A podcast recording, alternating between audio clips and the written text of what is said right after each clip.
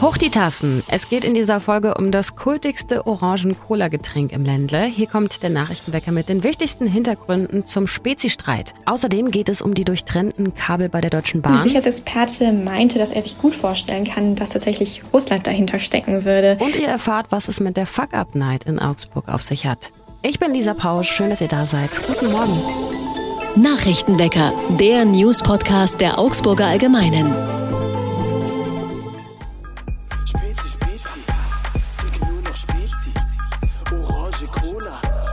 Wer sagt schon Mezzomix, wenn man auch Spezi sagen kann? Hübi auf jeden Fall nicht, hier in dem gleichnamigen Song aus dem Jahr 2019.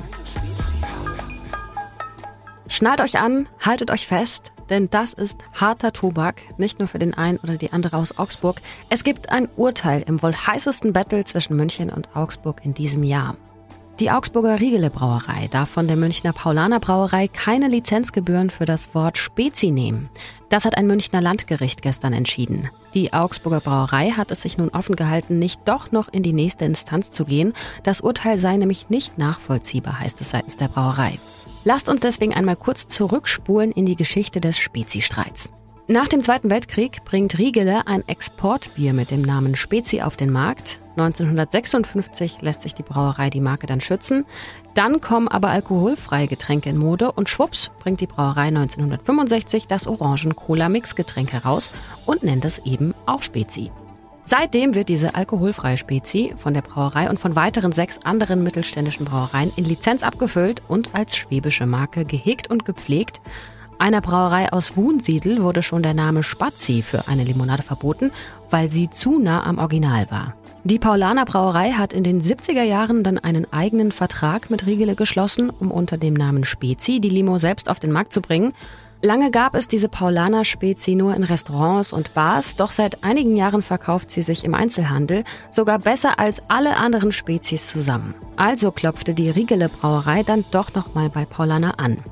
Paulaner aber sieht in der alten Vereinbarung aus den 70er Jahren keinen Lizenzvertrag, sondern eine Vereinbarung, nach der jeder sein eigenes Spezi entwickeln kann. Vor Gericht hat Riegele nun einen neuen Lizenzvertrag angeboten, bei dem bei einer Menge von 90 Millionen Liter, ich habe das für euch mal nachgerechnet, das ist etwa so viel wie in 36 olympische Schwimmbecken passt, für diese Menge wären Lizenzgebühren, also jährlich 5 Millionen Euro fällig geworden. Ja, haben oder nicht haben, hat sich da auch Paulana gedacht und wollte mit einer Feststellungsklage dann doch nochmal rein Tisch machen. Das Landgerecht hat nun Paulana Recht gegeben. Der Vertrag von 1974 gilt weiter und er gilt unbegrenzt, auch weil Paulana viel in die eigene Markenentwicklung investiert hat. Aber wie gesagt, es kann sein, dass es damit auch noch nicht vorbei ist und der Fall nochmal in die nächste Instanz geht.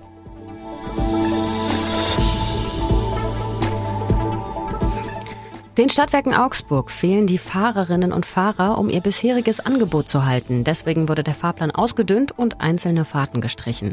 Das betrifft zum Beispiel die Buslinie 22, die aus der Firnhaber Au zum Hauptbahnhof fährt. Unter der Woche fährt jetzt der letzte Bus um kurz vor sieben, um 18.54 Uhr nämlich, von der City Galerie ab in Richtung Hauptbahnhof.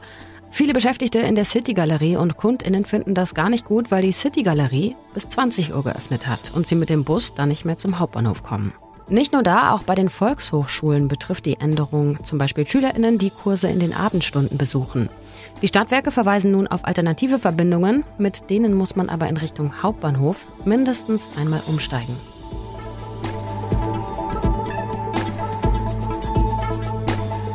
Ein Jahr nach den nächtlichen Krawallen in der Maxstraße hat die Polizei in Augsburg erneut Bilanz gezogen. Das Ergebnis? Die Zahl der Straftaten im öffentlichen Raum ist an den bekannten Plätzen in diesem Sommer sogar leicht gesunken. In Corona-Zeiten sind die Straftaten grundsätzlich zurückgegangen, heißt es, weil viele Menschen natürlich zu Hause waren und auf öffentlichen Plätzen zum Beispiel viel weniger Alkohol getrunken wurde und einfach größere Menschengruppen nicht zusammenkamen. Ausnahme war der Königsplatz. Aber auch da sind die Straftaten 2021 zurückgegangen. Gab es im Vorjahr, nämlich 2020 von Januar bis September, noch 314 registrierte Straftaten, darunter 138 sogenannte Rohheitsdelikte, also Raubüberfälle, Körperverletzungen, Bedrohungen und Nötigungen waren es im vergangenen Jahr im gleichen Zeitraum mehr als 100 weniger. Die Zahlen für das laufende Jahr kommen erst im Frühjahr, doch schon jetzt, sagt die Polizei, seien die Zahlen niedriger als 2020, aber höher als 2021. Nach Aussage der Polizei bleibt der Königsplatz also der Schwerpunkt für Gewalttaten in der Stadt. Grundsätzlich werden in Augsburg aber weniger Straftaten registriert.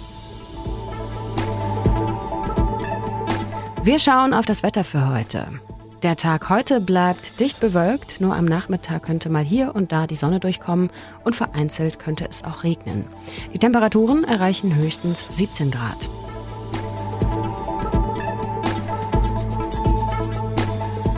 Am Wochenende ist der Bahnverkehr in Norddeutschland teilweise über mehrere Stunden ausgefallen. Der Grund? Irgendjemand hat zwei Datenkabel durchtrennt, sodass die unterschiedlichen Leitstellen gar nicht mehr miteinander kommunizieren konnten. Zu den Hintergründen hat meine Kollegin Viktoria Schmitz mit einem Sicherheitsexperten gesprochen. Hi Viktoria. Hallo. Nochmal für alle, die die Nachrichten jetzt nicht detailliert verfolgt haben, was ist da am Samstag nochmal genau passiert? Genau, am Samstagmorgen wurde ähm, bei einem Bahnhof in NRW in Herne ähm, ein Datenkabel durchgeschnitten und dann wenige Stunden später an einem Berliner S-Bahnhof ein weiteres Kabel. Und ähm, dadurch lag dann eben der Bahnverkehr in Norddeutschland mehrere Stunden still, weil die Leitstellen nicht mehr miteinander kommunizieren konnten. Also sind das Kabel, die einfach öffentlich zugänglich sind? Also kann ich mir das vorstellen wie so ein, so ein LAN-Kabel, dass man dann halt einfach durchknapst und es da irgendwo verläuft? Also wie funktioniert das? Weißt du das? Ja, mehr oder weniger. Also die Kabel waren schon in Kabel unter einem Kabelschacht versteckt und bei beiden Bahnhöfen, Bahnhöfen musste man zuerst einen schweren Betondeckel anheben um zu diesen Kabeln zu kommen. Und die Kabel mussten dann auch mit einer Flex äh, durchtrennt werden. Also ja, man hat irgendwie öffentlich Zugang zu diesen Kabeln schon gehabt, ähm, aber wenn man nicht wusste, dass genau jene Kabel sind und wo die liegen, ähm, wäre man da jetzt eigentlich nicht so dran gekommen. Du hast mit Peter Neumann vom King's College in London gesprochen. Er ist Sicherheitsexperte. Was sagt der denn zu dem Fall? Ja, der sagt eben, dass zu lange keine Vorkehrungen getroffen worden sind, was so die öffentliche äh, kritische Infrastruktur in Deutschland angeht, ähm, besonders halt im Bereich ja der Bahnverkehr und Energie. Und ähm, er meinte eben, dass wir vielleicht hierzulande zu lange ähm, ein bisschen zu naiv waren, was das Thema angeht. Jetzt im Gegensatz zum Thema Cyber, ähm, Cyberangriffe, wo es ja schon irgendwie ähm, mal Sabotage gab und deshalb besser vorgesorgt wurde. Aber gerade so im Bereich äh, Verkehr wurde da eben bisher sich nicht groß drum gekümmert, dass es sicher ist und eben vor solchen Angriffen geschützt. Der Staatsschutz in Bochum geht ja von einer politisch motivierten Tat aus. Wer könnte denn ein Interesse daran haben, dass diese Kommunikation nicht mehr funktioniert? Das ist ja erstmal nur der Reiseverkehr, der betroffen ist. Genau, da gibt es ähm, ja verschiedene Theorien, wer das sein könnte. Also einen offiziellen Täter oder einen offiziellen Stand zu den Ermittlungen, wie der Täter sein könnte, gibt es nicht vom Staatsschutz. Ähm, zuerst dachte man eben, dass es ähm, aus dem Bereich Linksextremismus kommen könnte, aber da, da es kein Bekennerschreiben gab, ist man schnell davon abbekommen. Ähm, der Peter Neumann, der Sicherheitsexperte, meinte, dass er sich gut vorstellen kann, dass tatsächlich Russland dahinter stecken würde. Denn ähm, die Täter müssen halt auf jeden Fall Insiderwissen gehabt zu haben, um erstmal in diese versteckten Kabel ja ranzukommen. Ähm, und zweitens hat das Ganze auch so ein bisschen äh, Vorbereitung gebraucht. Und das ist eben ein Punkt, der für ihn danach aussieht, dass auf jeden Fall ein staatlicher Akteur dahinter steckt. So als, hey, guck mal, was wir können oder warum sollte das jetzt in Deutschland passieren? Ja, wohl auch ein Grund. Ähm, es gab auch andere Sicherheitsexperten, die ihm gemutmaßt haben, dass es vielleicht ein Testlauf wäre, um mal äh, zu schauen, wie weit man mit solchen Anschlägen kommt.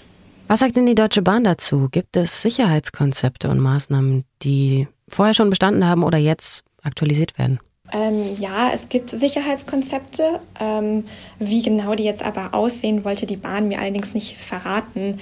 Ähm, ich habe mich auch dafür interessiert, ähm, welche Stellen besonders auch angreifbar sind, jetzt was das Schienennetz oder allgemein die Infrastruktur angeht. Dazu hat die Bahn natürlich aber halt auch nichts gesagt, macht sich dadurch halt auch verwundbar. Ähm, aber es hieß eben von der Bahn, dass es solche individuellen Sicherheitskonzepte gibt. Ähm, es gibt zum Beispiel Sicherheitsteams, die das kontrollieren. Aber was es jetzt alles konkret bedeutet, ähm, wollte die Bahn mir nicht sagen. Und zeigt dieser Fall, dass die Infrastruktur in Deutschland wirklich ähm, angreifbarer ist, als wir bisher dachten? Ähm, ja, und es zeigt auch ein äh, Problem, auf das der Peter Neumann verwiesen hat. Und zwar, dass halt 80 Prozent der kritischen Infra Infrastruktur in Deutschland in ähm, privaten Händen liegt und nicht in staatlichen Händen. Das bedeutet nämlich eigentlich, dass halt die Unternehmen selber dafür zuständig sind, solche Maßnahmen zu treffen Und Neumann sagte eben, dass es nicht direkt mit einem Profit einhergeht und deshalb äh, wenig Anreiz auch besteht, besonders ähm, für den Schutz der kritischen Infrastruktur zu sorgen. Und ähm, er fordert daher, dass es ähm, ja auch eine bessere Partnerschaft gibt zwischen Staat und irgendwie privaten Unternehmen. Okay. Gut, wunderbar, vielen Dank. Gerne. Was sonst noch wichtig wird, Bundeskanzler Olaf Scholz trifft sich heute mit der Bauministerin Clara Gawitz. Sie wollen ihre Pläne für mehr Wohnungen in Deutschland skizzieren, heißt es. Außerdem treffen sich die Energieminister der EU in Prag, um an Vorschlägen gegen die hohen Energiepreise zu arbeiten. Und die Verkehrsministerinnen der Länder beraten heute über ein mögliches Nachfolgemodell für das 9-Euro-Ticket. Trotz der Energiekrise setzt Bayern für das anstehende Wintersemester weiter auf Präsenzunterricht an den Hochschulen. Wissenschaftsminister Markus Blume von der CSU forderte den Bund auf, die Hochschulen in der Energiekrise nicht zu vergessen und auch Studierenden eine dauerhafte Lösung zur Abfederung der steigenden Energiekosten zu bieten. Zum Wintersemester sind übrigens mit über 404.000 so viele Studierende an Bayerns Hochschulen eingeschrieben wie noch nie.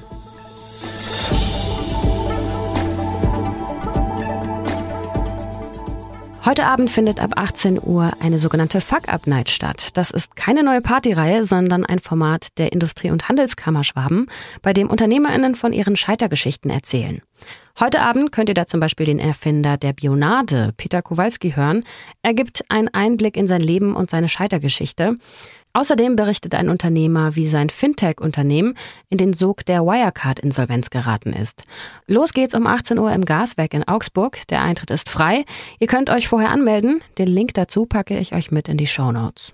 Das war's von mir und vom Nachrichtenwecker. Ich bin Lisa Pausch. Wenn ihr Kritik, Fragen oder Anregungen habt, schickt mir das und uns das gerne an nachrichtenwecker.augsburger-allgemeine.de.